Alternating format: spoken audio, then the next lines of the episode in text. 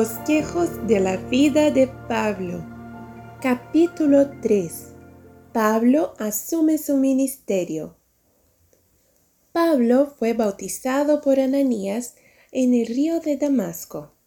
Entonces fue fortalecido por la comida e inmediatamente comenzó a predicar a Jesús a los creyentes de la ciudad, a los mismos a quienes tenía el propósito de destruir cuando se puso en marcha desde Jerusalén. También enseñó en las sinagogas que Jesús, que había sido condenado a muerte, era de hecho el Hijo de Dios. Sus argumentos de la profecía eran tan concluyentes y sus esfuerzos eran tan atendidos por el poder de Dios que los judíos opositores estaban confundidos e incapaces de responderle. La educación rabínica y farisaica de Pablo debía ser utilizada ahora para predicar el Evangelio y para sostener la causa que antes había hecho todo lo posible por destruir. Los judíos estaban completamente sorprendidos y confundidos por la conversión de Pablo. Estaban conscientes de su posición en Jerusalén y sabían cuál era su principal misión en Damasco y que estaba armado con una comisión del sumo sacerdote que le autorizaba a tomar a los creyentes en Jesús y a enviarlos como prisioneros a Jerusalén. Sin embargo, ahora lo veían predicando el Evangelio de Jesús, fortaleciendo a los que ya eran sus discípulos y continuamente haciendo nuevos conversos a la fe a la que una vez se había opuesto con tanto celo. Pablo demostró a todos los que le oyeron que su cambio de fe no fue por impulso ni por fanatismo, sino que fue provocado por una evidencia abrumadora. Mientras trabajaba en las sinagogas, su fe se hizo más fuerte. Su celo por afirmar que Jesús era el Hijo de Dios se incrementó frente a la feroz oposición de los judíos. No pudo permanecer mucho tiempo en Damasco, porque después de que los judíos se recobraron de su sorpresa por su maravillosa conversión y las subsiguientes labores, se alejaron resueltamente de la abrumadora evidencia que se había traído a favor de la doctrina de Cristo. Su asombro por la conversión de Pablo se transformó en un intenso odio hacia él, como el que había manifestado contra Jesús. La vida de Pablo estaba en peligro y recibió una comisión de Dios para salir de Damasco por un tiempo. Se fue a Arabia y allí en relativa soledad tuvo amplias oportunidades para la comunión con Dios y para la contemplación. Deseaba estar a solas con Dios, escudriñar su propio corazón ahondar en su arrepentimiento y prepararse mediante la oración y el estudio para comprometerse en una obra que le parecía demasiado grande e importante para llevar a cabo. Era un apóstol no escogido por los hombres, sino por Dios, y se declaró claramente que su obra sería entre los gentiles. Mientras estuvo en Arabia, no se comunicó con los apóstoles.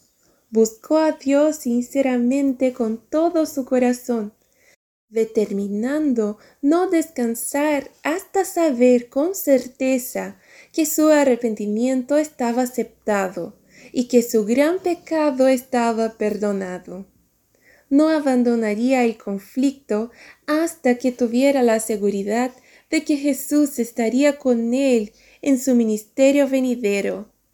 Siempre había de llevar consigo en el cuerpo las marcas de la gloria de Cristo, en sus ojos que habían sido cegados por la luz celestial, y también deseaba llevar consigo constantemente la seguridad de la gracia sustentadora de Cristo. Pablo entró en estrecha conexión con el cielo y Jesús le habló y le confirmó en su fe, brindándole su sabiduría y gracia. Pablo ahora regresó a Damasco y predicó audazmente en el nombre de Jesús. Los judíos no podían resistir la sabiduría de sus argumentos y por eso decidieron juntos silenciar su voz por la fuerza, el único recurso que quedaba a una causa que se perdía. Decidieron asesinarlo el apóstol fue informado de su propósito. Las puertas de la ciudad estaban vigiladas día y noche para impedir su huida. La ansiedad de los discípulos los atraía a Dios en oración. Había poco sueño entre ellos, pues estaban ocupados en idear caminos y medios para la huida del apóstol elegido. Finalmente concibieron un plan por el cual se le descolgó desde una ventana y fue bajado sobre el muro en una canasta por la noche. De esta manera humillante, Pablo se escapó de Damasco. Ahora se dirigió a Jerusalén, deseando conocer a los apóstoles de allí, especialmente a Pedro, estaba muy ansioso por conocer a los pescadores galileos que habían vivido, orado y conversado con Cristo en la tierra. Fue con un corazón anhelante que deseaba conocer al jefe de los apóstoles. Mientras Pablo entró en Jerusalén, miró con ojos cambiados la ciudad y el templo. Ahora sabía que el juicio retributivo de Dios estaba sobre ellos. El dolor y la ira de los judíos por la conversión de Pablo no conocían límites, pero era firme como una roca, y se decía a sí mismo de que cuando relatara su maravillosa experiencia a sus amigos, ellos cambiarían su fe como él lo había hecho y creerían en Jesús. Había sido estrictamente celoso en su oposición a Cristo y a sus seguidores, y cuando fue arrestado y condenado por su pecado, inmediatamente abandonó sus malos caminos y profesó la fe de Jesús. Ahora creía plenamente que cuando sus amigos y antiguos asociados oyeran las circunstancias de su maravillosa conversión y vieran cuán cambiado estaba del orgullo fariseo que perseguía y entregaba la muerte a los que creían en Jesús como Hijo de Dios, también se convencerían de su error y se unirían a las filas de los creyentes. Intentó unirse a sus hermanos, los discípulos, pero fue grande su dolor y desilusión cuando descubrió que no lo recibirían como uno de ellos. Recordaron sus antiguas persecuciones y sospecharon que él había actuado para engañarlos y destruirlos. Es cierto que habían oído hablar de su maravillosa conversión, pero como él se había retirado inmediatamente a Arabia y no habían oído nada definitivo de él más lejos, no habían dado credibilidad al rumor de su gran cambio. Bernabé, que había contribuido generosamente de sus medios para sostener la causa de Cristo y para aliviar las necesidades de los pobres, había conocido a Pablo cuando se opuso a los creyentes. Ahora se presentó y renovó esa conexión. Escuchó al testimonio de Pablo con respeto a su milagrosa conversión y su experiencia de ese tiempo. creyó plenamente y recibió a Pablo. Lo tomó de la mano y lo condujo a la presencia de los apóstoles. Relató la experiencia que acababa de escuchar, que Jesús se había aparecido personalmente a Pablo en su camino a Damasco, que había hablado con él que Pablo había recuperado la vista en respuesta a las oraciones de Ananías y que después había defendido en las sinagogas de la ciudad que Jesús era el Hijo de Dios. Los apóstoles no hesitaron más, no podían resistir a Dios.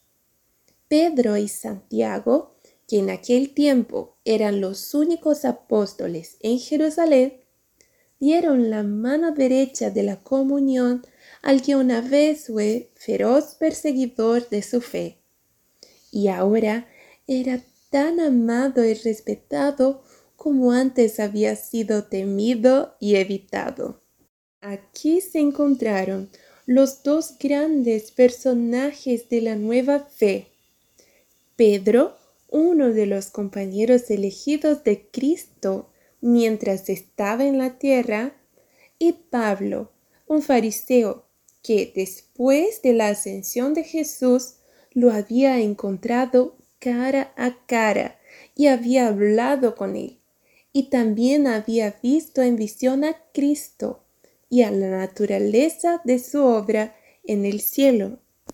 Esta primera entrevista fue de gran importancia para ambos apóstoles pero fue de corta duración, porque Pablo estaba ansioso por ocuparse de los asuntos de su amo.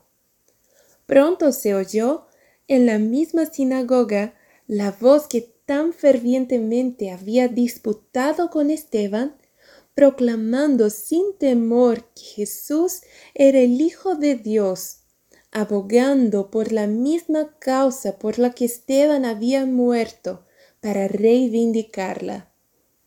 Él relató su propia experiencia maravillosa y con un corazón lleno de anhelo por sus hermanos y antiguos asociados, presentó las evidencias de la profecía, como Esteban había hecho, de que Jesús que había sido crucificado era el Hijo de Dios.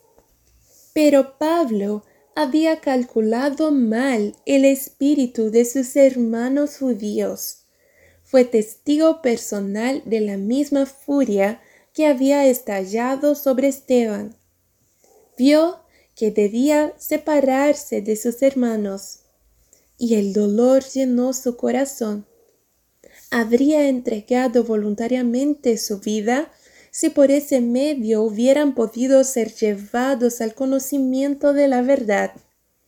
Los judíos comenzaron a hacer planes para quitarle la vida, y los discípulos le instaron a que abandonara Jerusalén, pero él se quedó, sin querer abandonar el lugar, y ansioso de trabajar un poco más por sus hermanos judíos. Había tomado parte tan activa en el martirio de Esteban que estaba profundamente ansioso por borrar la mancha, reivindicando audazmente la verdad que le había costado la vida a Esteban. Le parecía una cobardía huir de Jerusalén.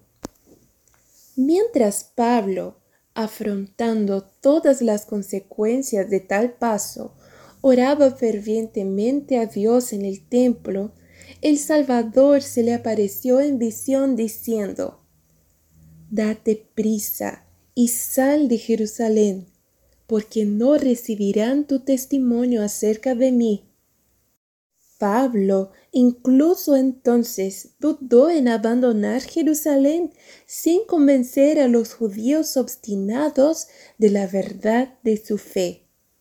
Él pensó que, aunque su vida fuera sacrificada por la verdad, no haría más que saldar el temible relato que se tenía contra sí mismo por la muerte de Esteban. Él respondió, Señor, ellos saben que yo encarcelé y golpeé en todas las sinagogas a los que creyeron en ti. Y cuando la sangre de tu mártir Esteban fue derramada, yo también estaba de pie, consintiendo a su muerte y guardando las vestiduras de los que lo mataron. Pero la respuesta fue más decidida que antes. Vete, porque te enviaré lejos a los gentiles. Cuando los hermanos se enteraron de la visión de Pablo y del cuidado que Dios tenía sobre él, su preocupación por él aumentó. Aceleraron su huida secreta de Jerusalén por temor a su asesinato por parte de los judíos. La partida de Pablo suspendió por un tiempo la oposición violenta de los judíos, y la iglesia tuvo un periodo de descanso en el que muchos se sumaron al número de creyentes. Cristo había ordenado a sus discípulos que fueran a enseñar a todas las naciones pero las enseñanzas previas que habían recibido de los judíos les dificultaba la comprensión plena de las palabras de su maestro, y por lo tanto tardaban en actuar sobre ellas. Se llamaban a sí mismos hijos de Abraham y se consideraban herederos de la promesa divina. No fue hasta varios años después de la ascensión del Señor que sus mentes se expandieron lo suficiente para entender claramente la intención de las palabras de Cristo, que debían trabajar por la conversión de los gentiles, así como de los judíos. Sus mentes fueron particularmente llamadas a esta parte de la obra por los mismos gentiles muchos de los cuales abrazaron la doctrina de Cristo. Poco después de la muerte de Esteban y a la consiguiente dispersión de los creyentes por toda Palestina, Samaria se agitó mucho. Los samaritanos recibieron amablemente a los creyentes y manifestaron su voluntad de escuchar acerca de Jesús quien en sus primeras labores públicas les había predicado con gran poder. La animosidad existente entre los judíos y los samaritanos disminuyó, y ya no se podía decir que no se trataban entre ellos. Felipe salió de Jerusalén y predicó a un redentor resucitado en Samaria. Muchos creyeron y recibieron el bautismo cristiano. La predicación de Felipe fue marcada con tanto éxito y muchos fueron reunidos en el redil de Cristo, que finalmente envió a Jerusalén en busca de ayuda. Los discípulos percibieron ahora qué quería decir Cristo cuando dijo, me seréis testigos en Jerusalén, en toda Judea, en Samaria y hasta lo último de la tierra. Después de estos eventos, la conversión del eunuco etíope bajo la predicación de Felipe, la visión de Pedro en Jope y el derramamiento del Espíritu Santo sobre Cornelio y su familia sirvieron para convencer a los apóstoles y hermanos líderes en Jerusalén que Dios había concedido a los gentiles el arrepentimiento para la vida.